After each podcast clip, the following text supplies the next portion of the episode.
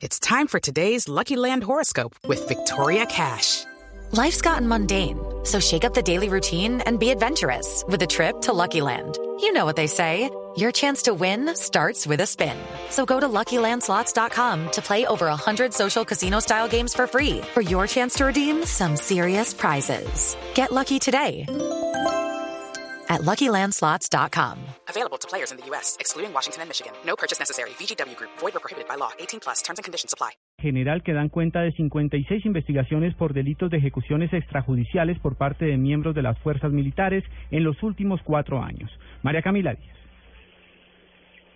Buenas tardes. De acuerdo a este informe que la Fiscalía General de la Nación adelanta en torno a 56 investigaciones por los llamados falsos positivos, el ministro de Defensa Juan Carlos Pinzón aseguró que basándose en los últimos tres informes de las Naciones Unidas, no ha habido casos de ejecuciones extrajudiciales en los últimos años.